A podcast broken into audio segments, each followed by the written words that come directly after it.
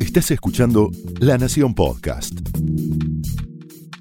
A continuación, el exitoso ciclo de entrevistas de La Nación Más, ahora también para escuchar.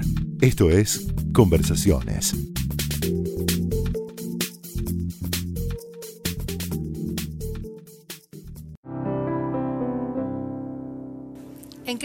En este espacio dentro de Conversaciones de la Nación, recibimos a hombres y mujeres que con su creatividad nos inspiran.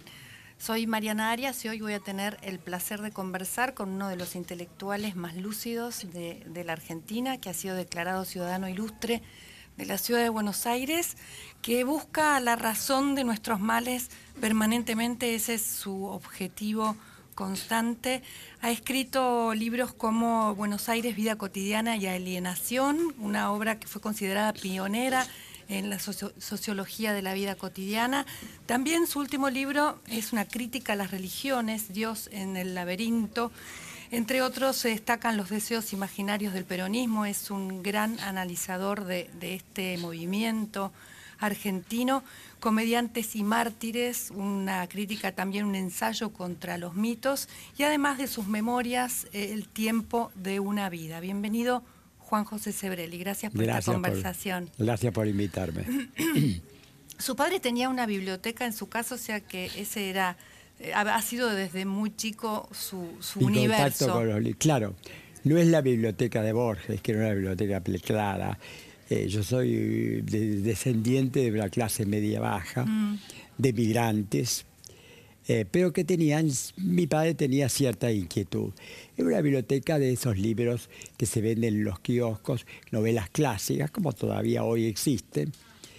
Eran unas dos estantes, una pequeña biblioteca, pero siempre estuve en contacto en el paisaje hogareño siempre había libros. Lo que, lo que a usted le llamaba la atención no eran solamente esos cuentos infantiles que le contaba a su padre, que además le contaba esos cuentos porque en esa época usted dice que había tiempo para eso, ¿no? Sino también esas obras de adultos como Los Miserables. Los Miserables me impresionó muchísimo. Aún él me contaba el argumento muy, muy sintetizado, obviamente, pero me pareció muchísimo me influyó muchísimo, muchísimo. Tuve la idea de que existía algo así como un escritor, cosa que no muchos chicos. Claro. Y ahí se em, nació su amor por la escritura de alguna forma y por la lectura, ¿no? Por la lectura toda mi vida. ¿Por qué elige a Sartre como uno de sus filósofos fundamentales? Bueno, en el contexto histórico de esa época influye enormemente en la elección de las lecturas. Yo cuando tenía 18 años aparecía Sartre. De pronto yo leo en, La Nación un artículo que decía una filosofía de moda, el existencialismo, Jean-Paul Sartre, etc. Y después yo en esa época no leía a, franceses muchos. Al único ensayista que había leído y que me ubicaba un poco el género del ensayo era Unamuno. Y empezó a decirse que Unamuno era un existencialista cristiano. Y yo digo, bueno, a este, a este existencialista ateo vamos a ir.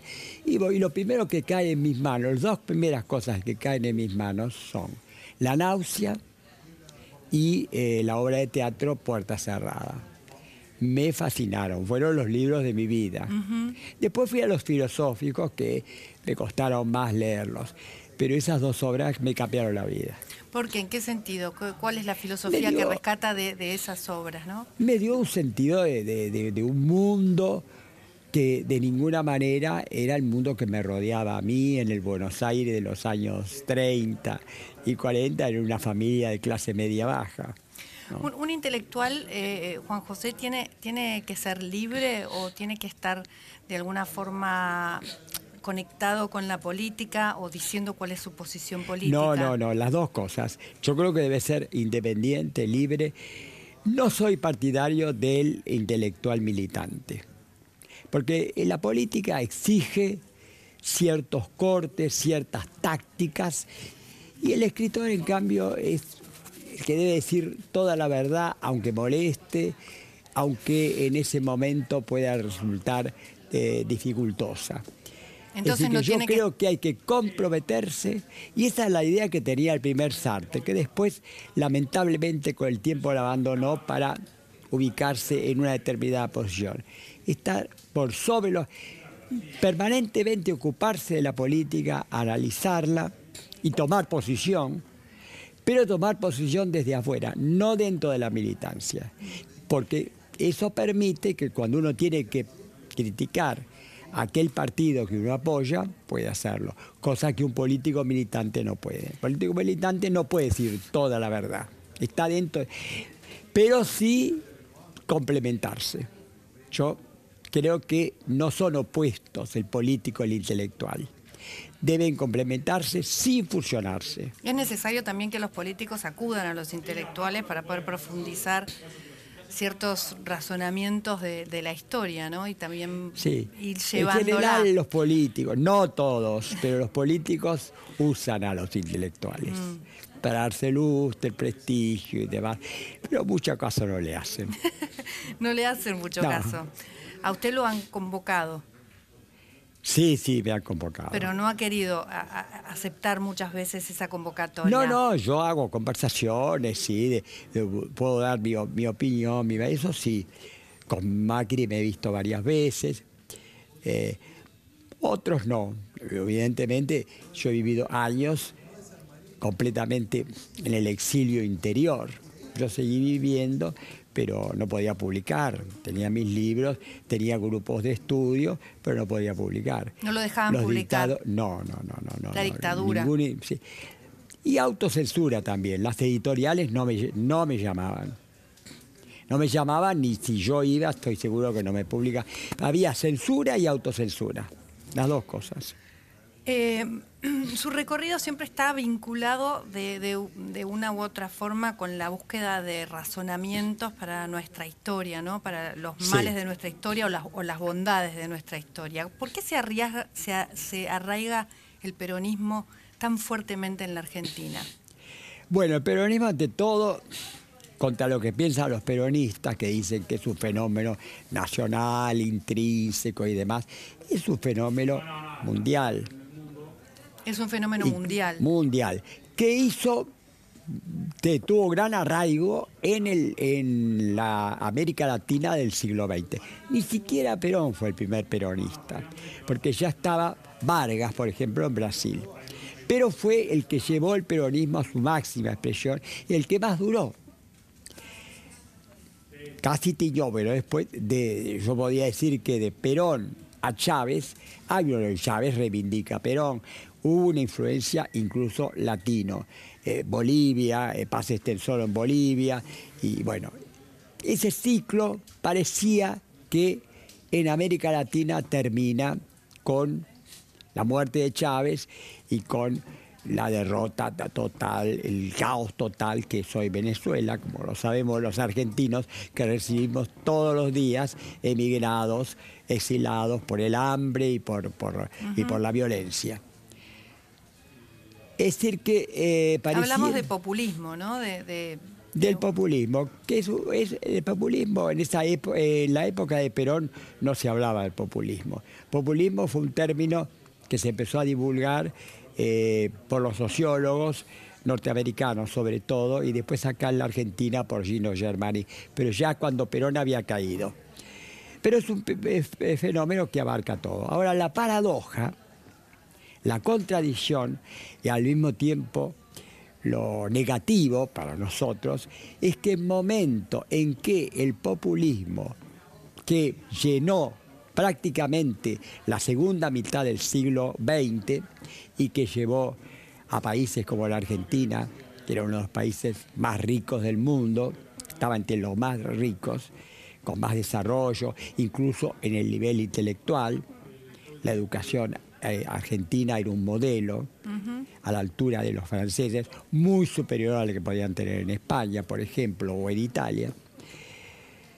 Y en el momento que esto parece declinar, con el derrumbe del chavismo y el triunfo de, de Macri en la Argentina, curiosamente empieza a surgir en Europa y en Estados Unidos. En Europa, que fue la, el bastión de la democracia. Vemos cómo en, Italia, bueno, triunfa ampliamente gobiernos populistas eh, tercera fuerza. En, España está Podemos, no sigue gobernando la, esa socialdemocracia, pero está Podemos, que tiene gran poder, y Podemos es un partido hecho a imitación del kirchnerismo. Más aún, la Cámpora hace viajes frecuentes a Madrid y, los de Madrid a Buenos Aires para influirse o para darles eh, letra, digamos.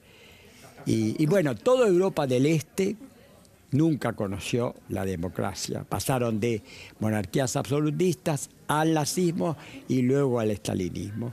Y en la actualidad hay, en Hungría hay un dictador eh, y en los demás países está triunfando, aún en los países democráticos, de, los países nórdicos, que fueron los más democráticos del mundo, las, democracias más antiguas. Y más evolucionadas. Empieza, surgen partidos populistas. ¿A qué se debe? En Francia, bueno, en Francia está Le Pen, ahora en la hija que es más moderada, pero ¿A qué se debe, Juan José, e, este, esta nueva, este nuevo resurgimiento del populismo? A que las democracias no han sabido afrontar este mundo en transición. Vivimos en un mundo en transición, en transición de una sociedad postindustrial a una de una sociedad industrial a una sociedad postindustrial, donde el trabajo intelectual predomina sobre el trabajo manual y donde el, tipo de gobierno a que estábamos acostumbrados desde el siglo XVIII y XIX, que era el, gobierno del mundo por estados nacionales, empieza a ser desplazado por la globalización. Esas, las transiciones siempre han sido dolorosas y largas y difíciles de resolver. Y esa es por la que estamos pasando el mundo. En Europa basta leer los diarios o ver los noticiarios de televisión del mundo y vemos que en todas partes hay graves conflictos. Así que, y la Argentina lo sufre también. Yo creo que eh, básicamente eh, a, la Argentina le va a ir bien si al mundo le va bien. En este momento al mundo, yo creo que al mundo le va mal. El otro día salió en La Nación un reportaje a Albright, que fue la eh, secretaria de Estado de Clinton, una mujer muy inteligente, de origen europeo, y ella decía, algo que yo estoy completamente de acuerdo, que estamos viviendo tiempos muy parecidos a los del comienzos del siglo XX, entre la década del 20 y del 30, que después culminó en la gran tragedia de la guerra mundial. Es decir, decaimiento de las democracias y surgimiento de los fascismos, de los nacionalismos y de la xenofobia. ¿Usted cree, usted cuando, asumió Macri eh, hablaba de que había finalizado una época, mm, una época muy fuerte de populismo, ¿no? Eh, ¿Cree que, ese cambio cultural eh, lo va a poder seguir haciendo Mauricio Macri en el país? Y el problema es que hay una contradicción muy difícil de resolver entre lo económico y lo social. Porque la creación de una política racional y sustentable, como la que pretende Macri, va a traer problemas graves en lo social. Es decir, que Macri debería haber, eh, el discurso de Macri cuando asumió el poder debería haber sido una paráfrasis de lo que dijo Churchill cuando asumió el poder bajo la guerra. Solo les puedo ofrecer sudor y lágrimas, no sangre. La sangre podemos evitarla, pero sudor y lágrimas no. Y la sociedad argentina está acostumbrada a vivir más, la clase media, un gran bienestar viajes a Europa permanente, a Estados Unidos, compras. Y eso, claro, evidentemente va a haber que hacer ahorros, ¿no? Y la clase obrera está acostumbrada, la clase trabajadora, obrera, menos el, el obrero que trabaja y gana su sueldo más o menos está en eh, como la clase media. Pero los desocupados, que, son cada, que van a ser cada vez más, porque la robotización que forma parte de la sociedad postindustrial que estamos viviendo, la automatización y la robotización, van a tener un, desempleo cada vez mayor. Hay que, hay que, dicen que, el, valor que hay que tener es ese de acomodarse permanentemente a los cambios. Acomodarse a los cambios. Pero volver a formarse, volver a aprender, aprender todo el tiempo. pues, pero eso lleva mucho tiempo. Tiempo y, entre Tanto, y entre tanto va a haber grandes sufrimientos. La política, que serían los tres términos eh, que componen la realidad son lo político, lo social y lo económico. Lo económico vemos que está en contradicción con lo social, porque va a exigir graves. Y lo político oscila, oscila entre priorizar lo económico o priorizar lo social. En general, los populistas priorizan lo social, subordinan lo económico. Y los liberales fundamentan todo en, el cambio político y subordinan lo social. Ahora, se oscila entre uno y otro. El el, la oposición decididamente opta por la posición populista, que es predomino de social sobre lo económica. Los liberales, todo lo contrario, consideran de que lo social no puede mejorar si no se mejora la economía. Ahora, y la sociedad, el inmenso eh, sector, los inmensos sectores de la sociedad que no son políticos, que no piensan demasiado en política, oscilan entre uno y otro. Cuando el populismo llega a extremos totales de, depravación, de, de, corrupción total, como llegó el cristianismo en los últimos tiempos, se vuelca hacia un gobierno liberal, democrático y republicano. ¿Cómo? Cuando el gobierno republicano y democrático fracasa, se vuelca a hacer populismo. Ahora, ¿qué va a pasar? Hay, algo, que pasó ahora, ¿qué que va a pasar o que pasó ahora hace muy poquito, que es el descubrimiento de estos cuadernos de, Centeno, no los cuadernos de la corrupción. ¿Usted cree que esto puede ser un cambio de paradigma?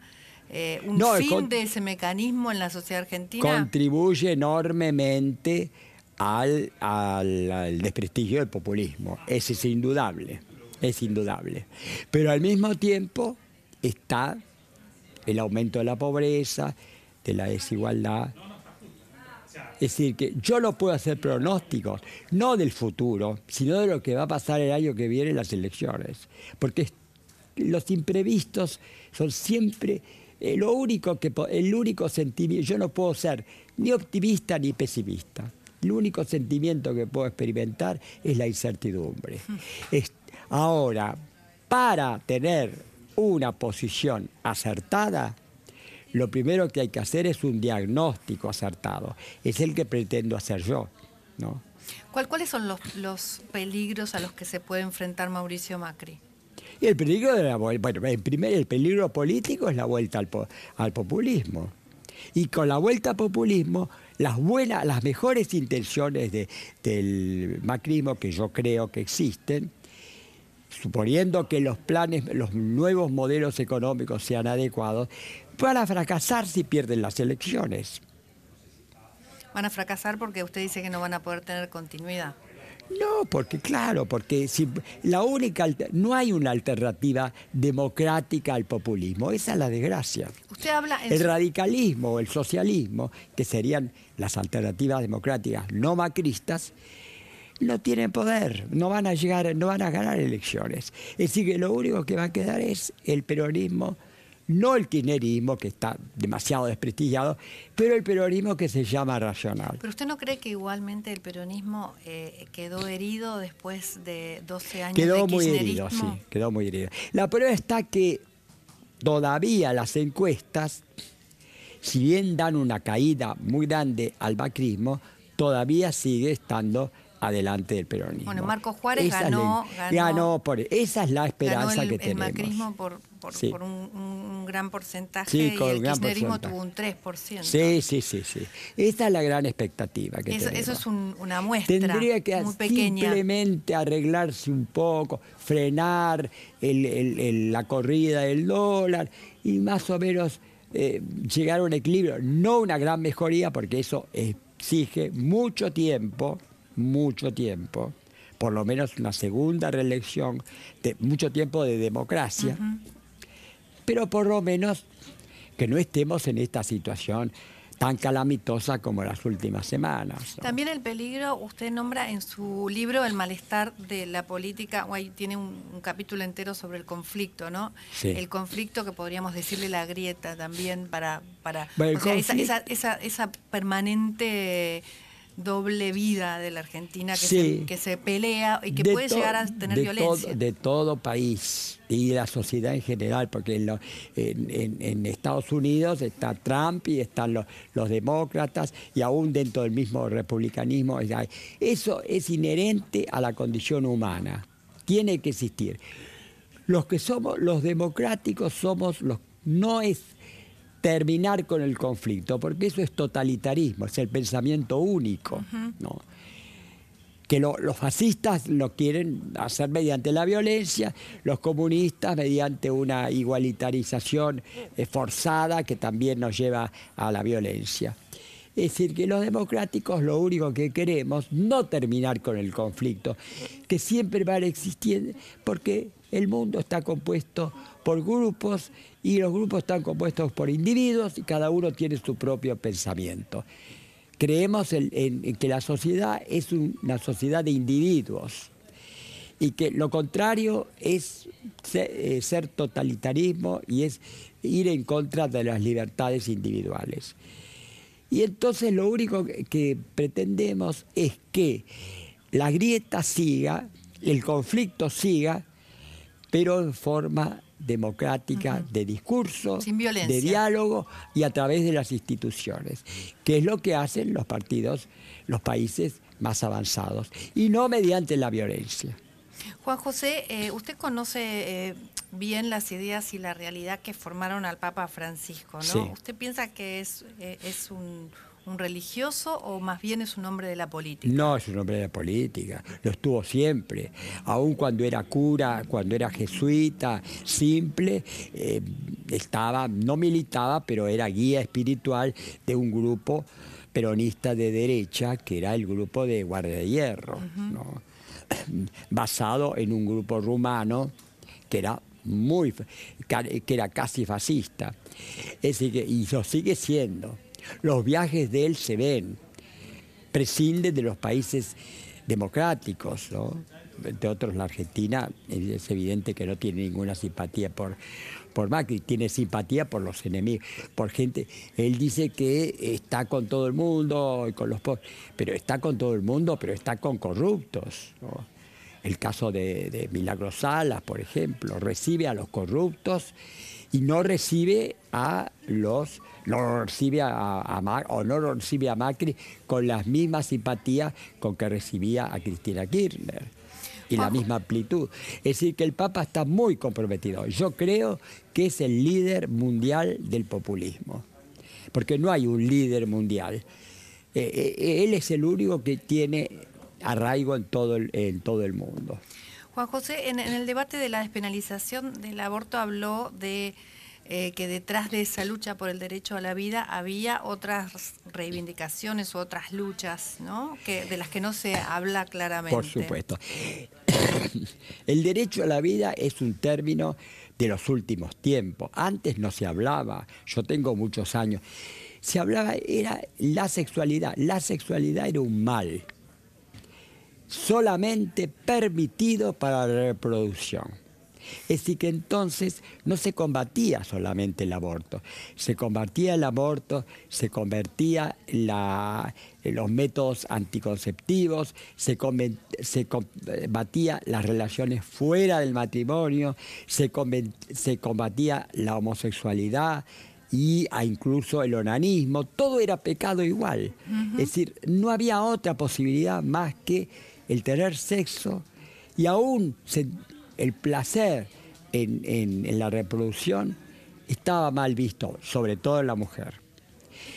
Y los que proclamamos el derecho al aborto, proclamamos uno de los derechos esenciales, humanos esenciales, que es el derecho de la mujer a usar su propio cuerpo. No podemos seguir hablando de derechos humanos mientras estemos en contra del aborto o de la reproducción de, asistida o controlada de la natalidad. ¿Cuál es su próxima creación, Juan José? Y con esto terminamos. ¿En qué está trabajando? Estoy trabajando en un libro justamente que es como una autobiografía intelectual, en mis pasos a lo largo de, los años y de acuerdo a los conceptos políticos y a la historia que me han ido haciendo cambiar o agregar o enriquecer. Se ha cambiado mucho de posición y de parecer en estos tantos años porque nos ha visto todo, ha visto todo. Sí, cambio dentro de la continuidad. Siempre he estado con posiciones favorables a la igualdad y a la libertad y a la justicia y a, los derechos humanos. Muchas gracias, Juan José Sebrelli, gracias por haber pasado por conversaciones. Pasó por conversaciones un intelectual muy valioso de la Argentina, el señor Juan José Sebrelli.